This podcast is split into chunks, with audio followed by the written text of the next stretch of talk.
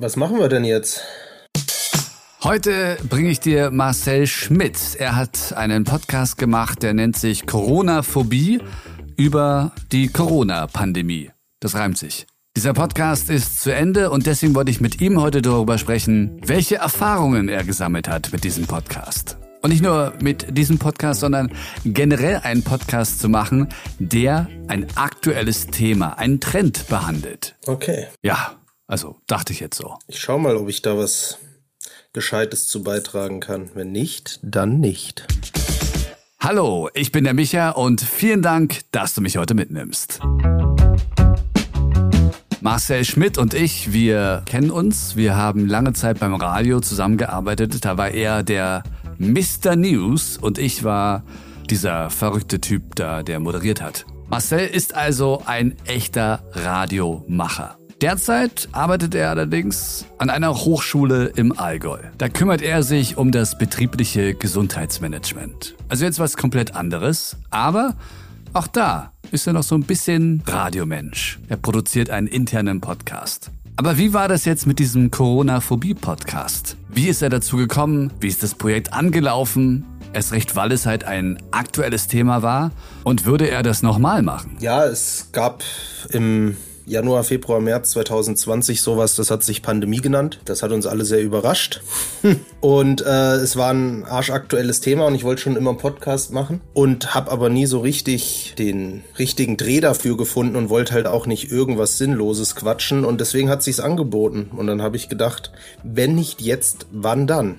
warum das Thema Corona-Phobie, Phobien sind ja Ängste und es gab gerade zu Beginn viele Infopodcasts ja, ob das jetzt von Christian Drosten war oder ob das auch generell irgendwelche Medien waren, die regelmäßige Corona-Updates gegeben haben, wie sich was wo ausbreitet, wie gefährlich was ist. Aber was so ein bisschen hinten runtergefallen ist, sind die Menschen, die sich mental Sorgen darüber machen. Ich selbst habe schon immer mit meinem mentalen Skills, will ich es mal nennen, zu kämpfen. Deswegen hat mich das auch persönlich betroffen. Betrifft aber auch bis zu 20 Millionen Deutsche. Bis zu 20 Millionen Deutsche haben irgendwie eine Angststörung innerhalb ihres Lebens. Und von daher habe ich gedacht, ist das eine breite Zielgruppe, die man mit so einem Thema, wenn man das mal von der Seite betrachtet, erreichen kann, die gerade am Anfang sehr vergessen worden ist. Also dieser Podcast hatte von Anfang an eine Mission. Und das ist schon mal sehr gut. Weil dann weiß man nämlich auch, was man genau erreichen möchte, beziehungsweise was man machen möchte. Und ganz wichtig, was man halt nicht machen möchte. Marcel hatte ein ganz klares Ziel und hat sich darauf komplett fokussiert. Und dadurch wurde der Podcast genau das und nicht etwa was ganz anderes. Zusammen hat er das gemacht mit einem Psychologen, Dr. Simon Hahnzurk. Wenn du einen Podcast machst mit jemandem zusammen, dann wirst du feststellen oder festgestellt haben, dass es wirklich entscheidend ist, mit wem wir das zusammen machen. Das ist so ein bisschen wie, wenn du Sport machen möchtest und du willst es nicht alleine machen und du suchst dir jetzt einen Partner. Und wenn dieser Partner dann keine Zeit hat oder an anderen Tagen gehen möchte oder dich runterzieht oder dich sitzen lässt, dann ist es einfach blöd, wenn der einfach keine Connection ist und beide nicht am selben Strang ziehen. Und genauso ist es auch beim Podcast. Bei diesem Projekt hat Marcel es hinbekommen, wirklich einen Partner zu finden, der wirklich perfekt passt. Das war mir auf jeden Fall auch wichtig, dass ich jetzt nicht das Thema entweder nur aus dem eigenen Blickwinkel aufziehe, sondern da schon irgendwie eine Expertise mit reinzunehmen, die aber nicht so steif wirkt. Ja, ich wollte jetzt mit keinem Gesprächspartner sprechen, den ich selbst nicht kenne und dann ist das die ganze Zeit so ein förmliches Sie und das wäre, glaube ich, nicht das Richtige für mich gewesen. Aber den Simon Hahnzog, mit dem ich das ja gemacht habe, der, den habe ich kennengelernt, selbst über verschiedene Workshops, die ich besucht habe im Rahmen des betrieblichen Gesundheitsmanagements, was ich ja beruflich mache. Habe mich da schon von Anfang an sehr gut mit ihm verstanden. Da waren wir von Anfang an auf einer sehr persönlichen Ebene, ähm, positiven persönlichen Ebene und ähm, von Anfang an beim Du und haben auch Kontakt nach den Workshops gehalten und deswegen hat sich das eigentlich sehr gut ergeben. Ich habe jetzt ehrlich gesagt, weil er auch gefragt ist, gerade im eigentlich im bundesweiten Raum, aber vor allem im, im süddeutschen Raum, habe ich jetzt nicht damit gerechnet, dass er sich sofort auf so ein Projekt einlässt, geschweige denn sich überhaupt darauf einlässt, weil ich nicht wusste, ob er Zeit hat. Aber ich habe es einfach probiert, habe ihn angeschrieben und er war sofort dabei. Und deswegen war das eigentlich eine sehr coole, entspannte Geschichte für mich. Jetzt hat Marcel bewusst dieses aktuelle Thema gewählt, aber hat es jetzt einen Unterschied gemacht in den Downloadzahlen, in der Entwicklung des Podcasts? Oder mussten Sie trotzdem noch Klinken putzen? Also ordentlich Marketing machen. Wir haben beide probiert, da äh, vor Beginn der ersten Folge schon auf mehrere Medien auch zuzugehen, ja, egal ob es jetzt äh, die Deutsche Depressionshilfe war oder ähm, hier in, im, im Allgäu, wo ich ja wohne, hier auf die lokalen Medien zuzugehen und da irgendwie zu gucken, dass die Leute da mal reinklicken. Das ist am Anfang noch nicht so gemacht worden, trotzdem hatte eigentlich bis jetzt die erste Folge am meisten Klicks. Was vielleicht auch daran natürlich liegt, ähm, unsere ganzen Freunde, Familien werden sicherlich eingeschaltet haben aufgrund von Interesse, vielleicht auch andere Externe aufgrund von Interesse und danach wahrscheinlich nur noch der harte Kern in Anführungszeichen. Was man aber feststellen konnte, sobald irgendwas Richtung Werbung gemacht worden ist, sobald da irgendwie mal ein Zeitungsartikel drüber erschienen ist, hat man schon gemerkt, dass die Folgen danach mehr geklickt worden sind.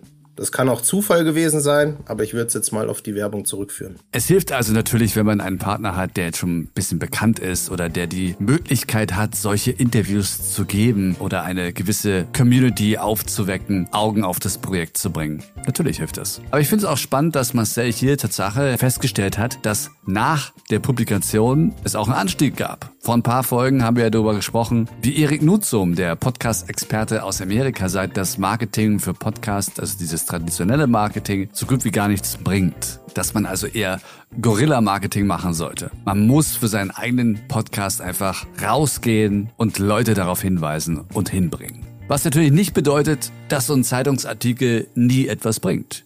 Und ich denke mal, hier war es auch die Kombination zwischen dem aktuellen Thema, das Interesse der Leute war da und es dann zum richtigen Zeitpunkt dieser Zielgruppe zu präsentieren. Also der Simon ist ähm, mal von Antenne Bayern interviewt worden zum Beispiel. Ähm, der hat ein großen, großes Interview für, ich glaube, die Zeit war es oder Süddeutsche gegeben. Da ging es jetzt nicht hauptsächlich um den Podcast, ähm, aber den hat er auch immer wieder mit untergebracht und das waren natürlich schon so Highlights, wo man sagen kann, ja, da hat es dann schon eine größere Masse irgendwie erreichen können, ja. Und selbst wenn die sich den Podcast nicht angehört haben, die wissen zumindest dann, wenn sie es gelesen haben, so ein Artikel, da gibt's was, ja. Und vielleicht höre ich bei Gelegenheit mal rein.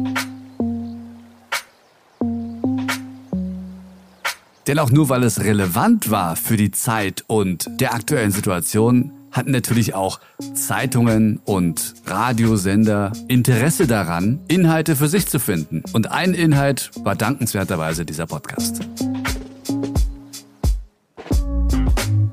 Wie kam denn der Podcast an? Ja, es gab schon immer mal wieder so den ein oder anderen Hörer oder Hörerin, die uns geschrieben hat. Also es waren jetzt nicht viele, keine Ahnung, kannst an einer Hand wahrscheinlich abzählen, aber die waren es dann schon, die uns dann schon gezeigt haben, dass es sich absolut gelohnt hat, weil wir haben am Anfang auch gesagt, wenn wir nur einer Person irgendwie damit jetzt helfen können in dieser Zeit, sie da irgendwie zu unterstützen, dann haben wir schon echt viel gewonnen. Und selbst hat Marcel auch sehr viel aus diesem Projekt gezogen. Wenn man sich über viele Folgen mit einem absoluten Experten über die Themen unterhält, kann man natürlich vieles für sich auch selbst rausziehen. Was mich vielleicht überrascht hat, vielleicht jetzt für andere nicht so überraschend, aber ich habe am Anfang gedacht, ich mache mit dem Simon acht Folgen und dann ist das Thema erledigt und irgendwie hatten wir dann noch Stoff für echt viele weitere Geschichten und haben dann halt drei Staffeln daraus erwachsen lassen, ja, drei Staffeln mit jeweils acht Folgen, 24 Folgen und das war schon dahingehend überraschend, dass ich das am Anfang nicht so eingeplant hatte, so dass unser Podcast im Endeffekt über knapp anderthalb Jahre ging, ja, von Anfang der Pandemie bis Juni, Juli 2021 letztes Jahr.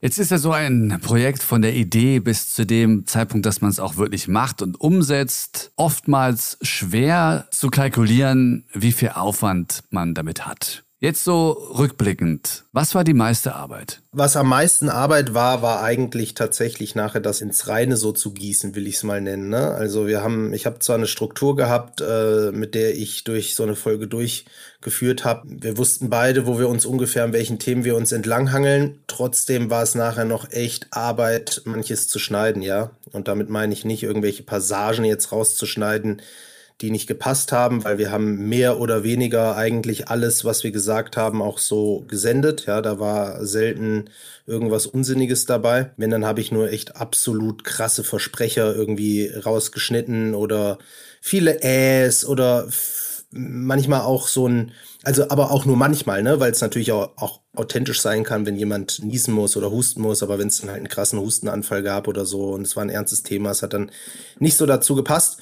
Und das hat dann doch mehr Arbeit gekostet, als ich eigentlich so am Anfang gedacht habe, obwohl ich das ja kenne vom Radio, dass man für Schnitt auch manchmal echt lang braucht. Aber in dem Fall war es schon heftiger, weil es halt auch sehr lange Beiträge waren. Ne? Beim Radio machst du halt eine Minute, anderthalb Minuten Beiträge. Du kennst es ja auch. Wenn so eine Podcast-Folge dann halt 30 bis 40 Minuten dauert, dann ist das halt nochmal ein anderes Brett.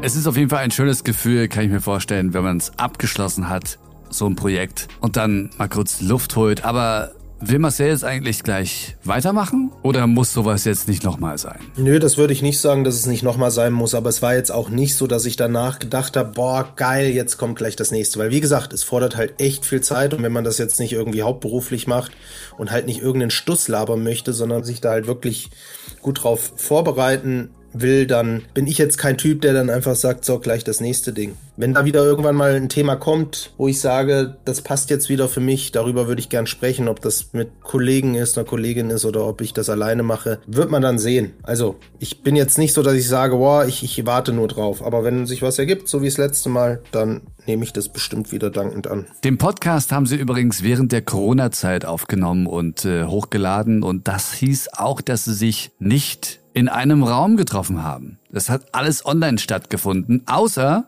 die letzte Folge. Die letzte Folge haben wir dann in Präsenz aufgezeichnet. Das war auch mal eine Folge, die hatte zwar auch ein kleines Konzept, einen kleinen Leitfaden, aber im Endeffekt haben wir gesagt, wir reden so lange, bis wir keinen Bock mehr haben und deswegen hat die letzte Folge, glaube ich, auch sechs Stunden oder so gedauert. Die hat sich bestimmt keine Sau angehört, ist aber auch nicht schlimm. Wir haben gesagt, wir die letzte Folge, die machen wir mehr oder weniger nur für uns und ähm, das war echt ein cooler Abend, eine coole Nacht, sage ich mal. Ne? Wir haben da sehr spät angefangen, ich glaube gegen 22 Uhr und waren dann irgendwann um drei oder vier Uhr morgens fertig mit einigen Bier- und Sekten-Intus.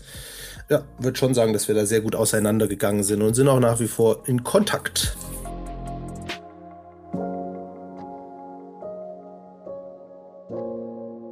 Also so ein Podcast muss auch nicht Open-End sein. Und das ist vielleicht auch ganz gut so, wenn man ab und zu mal sagt, ey, pass auf, wir haben hier ein Projekt, eine Idee, ein Fokus, ein ganz bestimmtes Thema und das fängt hier an und hört da auf. Weil auch dann kann man sich ganz genau darauf konzentrieren, auf diese Roadmap. Was passiert in welcher Folge? Was wollen wir unbedingt ansprechen? Was kann weg? Wie bauen wir diese Episoden auf, diese Staffeln? Und wie finden wir wirklich ein tolles Ende dafür? Vielen Dank, Marcel, für diesen Einblick Corona-Phobie, der Podcast, der ist natürlich immer noch online, also da kannst du jederzeit noch reinhören. Den werde ich auch in der Podcast-Beschreibung verlinken. Und wenn du eine Meinung hast zu dieser Folge oder zu jeder anderen Folge vom Michael to Go Podcast oder auch zu mir, ja, dann sag's mir doch einfach. Gerne, jederzeit. Alle Kontaktdaten findest du auch in der Podcast-Beschreibung. Und ansonsten danke ich dir recht herzlich fürs Zuhören und auch dafür, dass du diesen Podcast, wenn du ihn denn toll findest, einer Person heute weiterempfiehlst. Vielen Dank und wir hören uns morgen.